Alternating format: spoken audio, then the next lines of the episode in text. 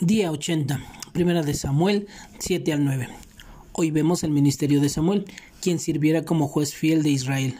Samuel era un hombre conforme al corazón de Dios, y como Moisés, quien en su momento intercedió ante Dios confesando el pecado del pueblo. El pueblo se arrepiente de andar en pos de otros dioses. Dios escucha la oración de Samuel y somete a los filisteos. ¿Qué crees que ocurriría en tu iglesia si los líderes y los miembros vinieran arrepentidos y confesaran su pecado de manera colectiva?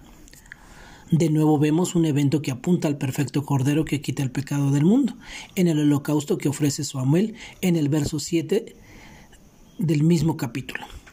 Llama la atención ver que aún habiendo confesado su pecado y conociendo a Dios y cómo los rescataba una y otra vez, el pueblo temió cuando vieron a los filisteos avanzar contra ellos. Sin duda, cuán misericordioso es el Señor que tiene compasión de nosotros y sabe que somos polvo. Ebenezer dice en el verso 12 del capítulo 7, hasta aquí nos ayudó Jehová.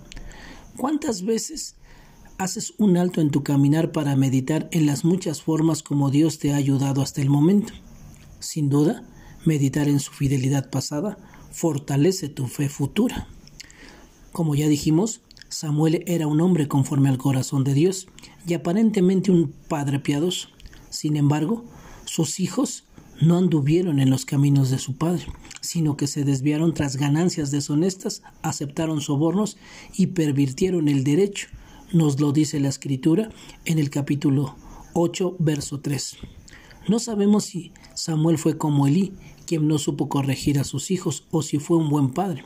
Obviamente no estaba muy presente porque viajaba de un sitio a otro.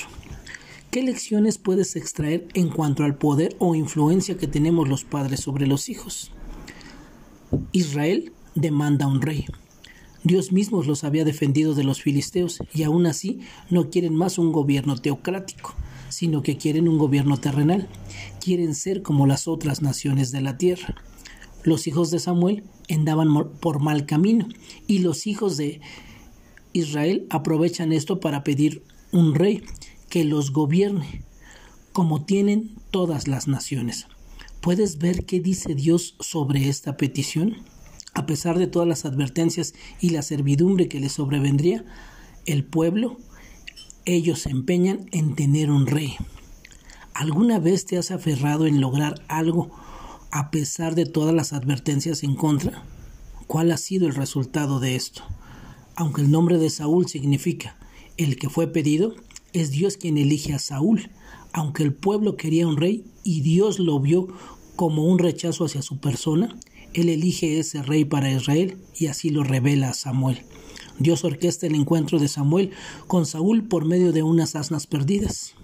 ¿Qué te enseña todo este relato en cuanto a la soberanía de Dios sobre las naciones y las vidas de los individuos? Que tengas un excelente día y que Dios te bendiga.